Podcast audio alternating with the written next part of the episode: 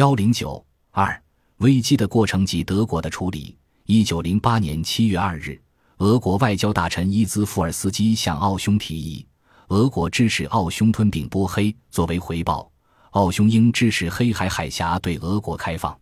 九月十五日，伊兹富尔斯基与奥匈外长艾伦塔尔在布赫劳会晤，并在该提议基础上进一步密谋并达成协议，由奥俄两国相互支持，实现彼此在波黑地区和黑海海峡的意图。在会谈中。艾伦塔尔还向伊兹福尔斯基保证，在采取实际行动吞并波黑之前，奥匈将通知俄国。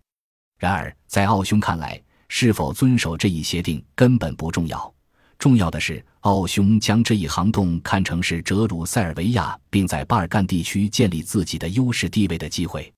一九零八年十月六日，在奥匈支持下，保加利亚正式宣布独立，从而破坏了一八七八年。柏林条约的第一条，保加利亚在土耳其苏丹陛下的宗主权之下组成自治和纳贡的公国，危机的序幕由此拉开。艾伦塔尔对此得意地表示：“现在我们和德国把保加利亚抓在手里了。”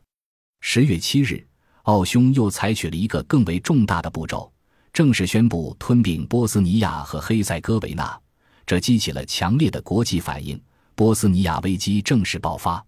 对于奥匈的突然行动，反应最为强烈的是三方：土耳其、塞尔维亚和俄国。土耳其在一九零八年七月刚刚爆发青年土耳其党革命，并推翻了苏丹的专制统治，国内局势还十分不稳。奥匈吞并波黑，进一步打击了土耳其的威望。青年土耳其党迅速发起了一次全国性的抵制奥霍的运动，塞尔维亚社会更是群情激愤。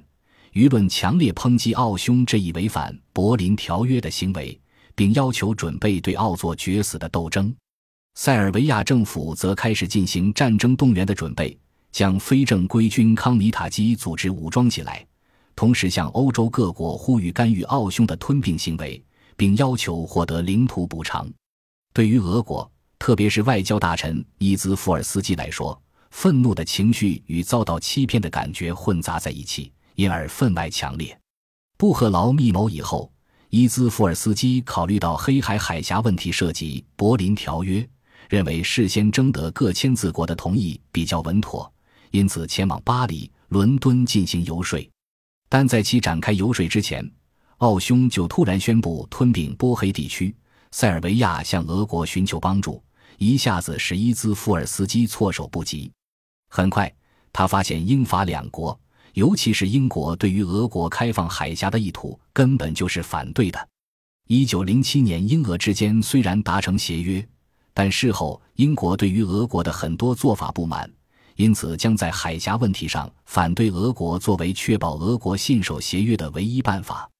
与此同时，国内的泛斯拉夫主义者又在痛斥他出卖斯拉夫人的利益，上了艾伦塔尔的当。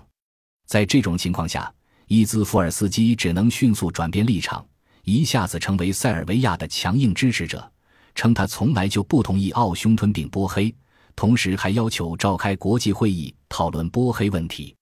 奥匈对此坚决反对。这样，波黑危机很快就变成了奥匈与俄国之间的外交对决。至此，德国还不是波黑危机的当事国。而且对奥匈这种事先没有打招呼就突然袭击的做法也很不满意，威廉二世尤其感到愤怒，认为奥匈的行为和解释都十分可笑。他的第一反应是，德国必须站出来反对这一行为，否则所有人都会认为奥匈是得到德国的支持才这么做的。更重要的是，德国在土耳其投入甚多，基本已经将土耳其拉入自己的战略轨道。而奥匈此举却打乱了德国的算盘，对德国来说，这就相当于自己的盟友欺侮了自己的准盟友，所以既不能站出来反对盟友，也不能保护准盟友，立场分外尴尬。正如威廉二世在比洛的电报上所批注的：“艾伦塔尔这种可怕的愚蠢，将我们带入了一种两难境地，因为我们的盟友在伤害我们的朋友土耳其人，所以我们不能够保护我们的朋友。”现在我只能眼看着英国在土耳其取代了我的位置，给土耳其提供建议和保护。而这些建议和保护又以国际法为基础，无可争议，且我内心也赞同。我仔细经营了二十年的土耳其政策就这样被抛开了，这是英王爱德华七世对我们的巨大胜利。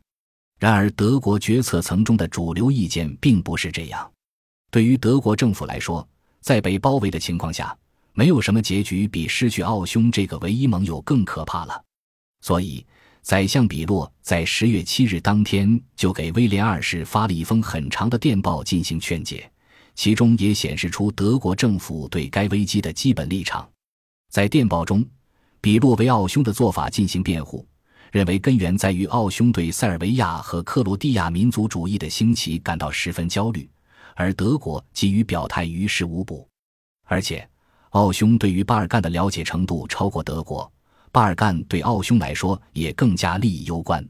比洛还提醒威廉二世。奥匈曾在阿尔赫西拉斯会议和1908年夏天的海军问题上忠诚地支持德国，德国应该就此进行回报。很快，威廉二世被说服，所以在危机的初始阶段，德国对奥匈就基本上采取了支持的立场。随着波斯尼亚危机迅速演变为奥匈和俄国之间的外交对决，德国的立场也发生了变化。德国开始把波斯尼亚危机与此前三国协约的加强相联系，进而将危机看成是德奥同盟与三国协约之间的较量，尤其是要借机打击俄国。比洛就在其备忘录中明确指出，由于俄国在勒法尔耀武扬威地与英国站在一起，我们不能抛弃奥地利。欧洲的局势已经发生了如此重大的变化。我们对俄国必须比我们过去所做的更有所保留。同时，德国还向奥匈表达了强有力的、近乎无条件的支持。一九零八年十月三十日，比洛写信给艾伦塔尔，称奥匈将根据自己的判断来决定如何对付塞尔维亚。不论你做出什么决定，我都会认为是恰当的。比洛的这一表态，相当于给奥匈开出了一张空白支票。对整个波斯尼亚危机的发展进程起了关键作用。奥匈确信，德国将会为奥匈的冒险买单，因此在危机处理上坚持强硬立场，并准备用战争手段对付塞尔维亚。艾伦塔尔十二月八日的回信，除了感谢比洛十月三十日来信中表示的支持外，清楚表明奥匈准备进一步冒战争风险。如果接下来的两个月内，塞尔维亚的态度再次给我们进行严重抱怨的理由，我们将采取最后的决定。我尊敬的朋友，请您放心，我会在第一时间通知您。如果真的发生这样的情况，为了防止冲突进一步扩大，我将向其他大国明确宣布，我们只是进行最为必要的行动，而不是要损害塞尔维亚和黑山的独立和领土完整。我希望迅速的军事行动，再加上这样的宣誓，将防止我所说的那些危险。到一九零九年初，德国对奥匈的空白支票又从外交扩展到了军事方面。一九零九年一月，奥匈总参谋长康拉德给德国总参谋长小毛奇写信，称奥匈与塞尔维亚之间爆发战争的可能性很大。他推测，一旦战争爆发，俄国将加入塞尔维亚一边作战。德国应该会根据1879年的德奥同盟条约来支援奥匈，但是由于法国也可能随之参战，或者德国为防止法国进攻其后方而发动预防性战争，因此奥匈总参谋部有必要知道德国军事行动的重点，因为这关系到他自己的作战计划。总体上说，这是一封内容和措辞都比较含糊的信。意图就是摸清德国在这种最极端情况下的战略底线。如果按照俾斯麦的做法，或者按欧洲任何外交传统，都会对这种摸底给予某种间接的回答，至少会要求其进一步澄清。然而，此时德国要拉住奥匈这个盟友的迫切心情已经压倒了一切。小毛奇既没有否认奥匈的假设，也不要求奥匈进一步说明意图，而是全盘接受了奥匈的说法。并给予了非常明确的答复：如果俄国干预即构成德国参战的理由，只要俄国开始动员，德国就开始动员。这封信征得了德皇和宰相比洛同意后，于一月二十一日发出。这样一来，德国相当于在军事上也给奥匈开出了空白支票。奥匈总参谋长康拉德就把小毛奇的这封信看成是有约束力的书面协议。更重要的是，到波斯尼亚危机的这一阶段，德奥同盟的性质也发生了重大变化。一八七九年，俾斯麦订立这一同盟时，明确该同盟是一个防御性的同盟，同时把主导权牢牢控制在德国手中，防止德国因为奥匈的扩张而卷入不必要的危险。一八八七年十二月，保加利亚危机期间，对于奥匈试图将德国拉下水的尝试，俾斯麦明白无误的指示：对我们来说，巴尔干问题在任何情况下都不构成开战理由。然而，从一九零八年十月三十日比洛的信和一九零九年一月二十一日小毛奇的信开始，德奥同盟彻底与俾斯麦的初衷决裂，成为一个扩张性的同盟。更重要的是。奥匈可以在德国提供的空白支票上任意填写，完全自主的决定在什么情况下、什么时候启动同盟。换言之，同盟的主导权从德国滑向了奥匈。德国在全力支持奥匈对付俄国和塞尔维亚时，自然也必须关注三国协约中其他两个大国——英国和法国。德国的思路是尽可能与这两个国家协调。以便集中力量压服俄国，其中法国相对好办。法德两国在第一次摩洛哥危机以后再没发生大的冲突。至于引起危机的摩洛哥问题本身，威廉二世和比洛等人已经没有兴趣。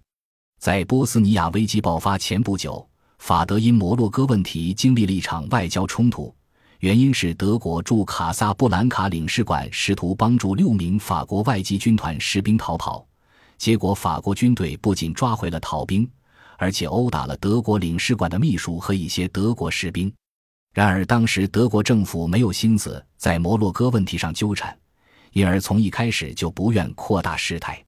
波斯尼亚危机发生后，德国更是迫切的希望从这一事件中脱身。正如威廉二世在信中所表示的：“我们现在还在追求的目标是德国国内舆论所高度期望的。”但是他实现不了。现在最重要的是不失体面的从这个事件中脱身，并且尽快与法国就摩洛哥问题形成谅解。一九零九年二月九日，德法签订了关于摩洛哥问题的殖民协定。法国答应不损害德国的经济利益，德国则承认法国在摩洛哥的主导地位，从而使法德关系暂时稳定了下来。然而，英国的态度就没有这么简单。首先，英德关系本身已经因海军问题而十分紧张。英国将德国视为最主要的对手，其对波斯尼亚危机的处理就包含了与德国抗衡的因素。其次，英国试图借机加强自己在土耳其和巴尔干地区的影响。第三，英国与俄国在一九零七年协约签订后，关系并未理顺。英国希望借危机来敲打一下俄国，所以在波斯尼亚危机中。英国与在第一次摩洛哥危机中坚决支持法国的做法不同，对俄国并没有表示明确的支持。而且，英国还有一种厉害本事，那就是善于将国家私利之实与世界公益之名相结合，其精妙程度，即使是后来的美国也没能达到。波斯尼亚危机期间，英国就将自己的利益包裹到两条几乎无可辩驳的意见中：一是要求各方尊重国际法。尊重国际条约，二是遭损失的一方应该得到补偿。其中，尊重国际条约就意味着俄国不能开放黑海海峡，奥匈不能单方面吞并波黑，保加利亚也不能自己宣布独立，但并没有涉及具体的解决办法，所以又是灵活的，有回旋余地的。而遭受损失的一方应得到补偿，又博得了土耳其和塞尔维亚这些国家的好感。反正补偿不需要英国来支付，所以这种立场不仅使英国在整个危机中牢牢占据了道义高地，而且在具体操作中进退自如。在缺乏英法两国坚决支持的情况下，俄国在德奥两国的压力面前注定处于下风。当时，俄国的军事力量还远远没有从日俄战争的惨败中恢复，发生国内革命的风险始终存在。这一点决定了俄国的底线，那就是无论如何不与德奥同盟开战。在这种情况下，伊兹福尔斯基的强硬路线只能停留在表面上。随着波斯尼亚危机的发展，英国也开始担心奥塞之间的战争风险。外交大臣爱德华·格雷于1909年2月19日向德、法、意三国发布照会，呼吁四国进行合作，阻止奥匈对塞尔维亚开战。然而，此时德国的立场早已决定，那就是不扮演任何中介角色，不进行任何斡旋，一切由当事国直接解决。换言之，德国是在鼓励大国对决。德国的态度一旦明朗。英国的这种尝试自然就不了了之，而奥塞之间、奥俄之间的压力进一步增加。波斯尼亚危机此时越来越接近一场胆小鬼游戏，只能以一方的完全退让才能结束。到二月二十六日，已经在摩洛哥问题上与德国谈妥的法国率先向俄国表态，称波斯尼亚的事情是一个不牵涉俄国重大利益的问题。法国公众舆论不能理解这样一个问题会导致一场法俄两国军队都必须参与的战争。法国实际上宣布了法俄同盟不适用于波斯尼亚危机。法国的明确表态使俄国的处境更加困难。到一九零九年三月，奥匈正式启动对塞尔维亚的战争准备，奥塞战争的危险进一步逼近，而塞尔维亚政府此时仍表现出不妥协的强硬立场。在三月十日，塞尔维亚政府正式向各国政府发出照会，抗议奥匈吞并波黑地区，称所有柏林条约的签字国都应该来应对这一事件。俄国清楚地认识到，由于俄国此时无力支援塞尔维亚，奥匈的优势力量必然压倒塞尔维亚，并使俄国在巴尔干地区的地位和威望遭到灾难性打击。所以。俄国在坚持要求召开国际会议的同时，也越来越急于拉住塞尔维亚，促使其保持克制。在这种情况下，德国于三月十四日提出了一项建议，由奥匈邀请各大国以换文的方式同意奥土协定，并取消柏林条约中关于波黑地区的第二十五条。不过，在奥匈邀请俄国这么做时，俄国必须预先表示同意。总体上看。德国的这项建议实际上就是要求各大国对奥匈违反国际条约的做法给予一种事后承认，使其合法化。这种做法尽管完全偏袒奥匈，但有利于各大国保全面子。因此，英俄两国的立场都开始发生变化。英国向德国表示，英国对于塞尔维亚政府三月十日的召会不满意。德国因此判断。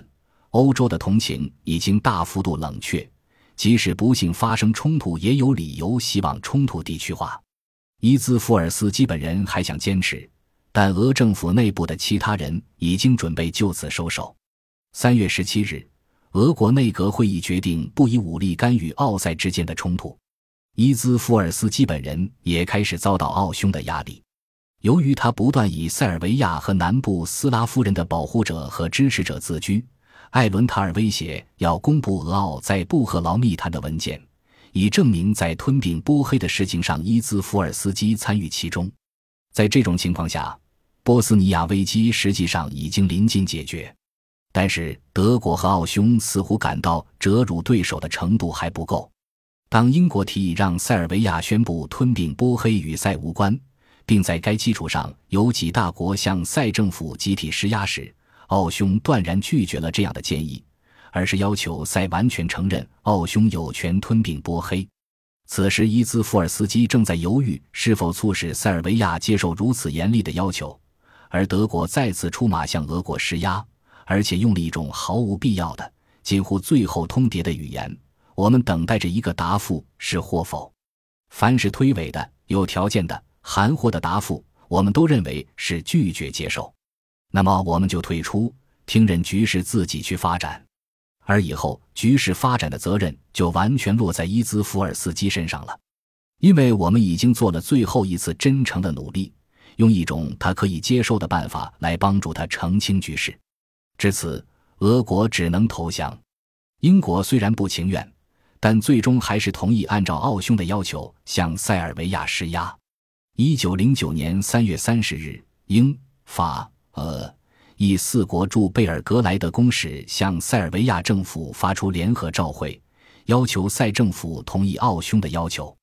一九零九年三月三十一日，塞尔维亚发出正式声明：塞尔维亚承认他的权利不因在波斯尼亚所发生的继承事实而受到影响。因而准备遵从各大国关于柏林条约第二十五条可能做出的决定。为了尊重各大国的意见，塞尔维亚保证放弃自去年秋天以来关于归并问题所采取的抗议和反对的态度。他还保证改变他现在对奥匈政策的方向，此后以友好的关系与奥匈共处。波斯尼亚危机以德奥同盟的全胜告终。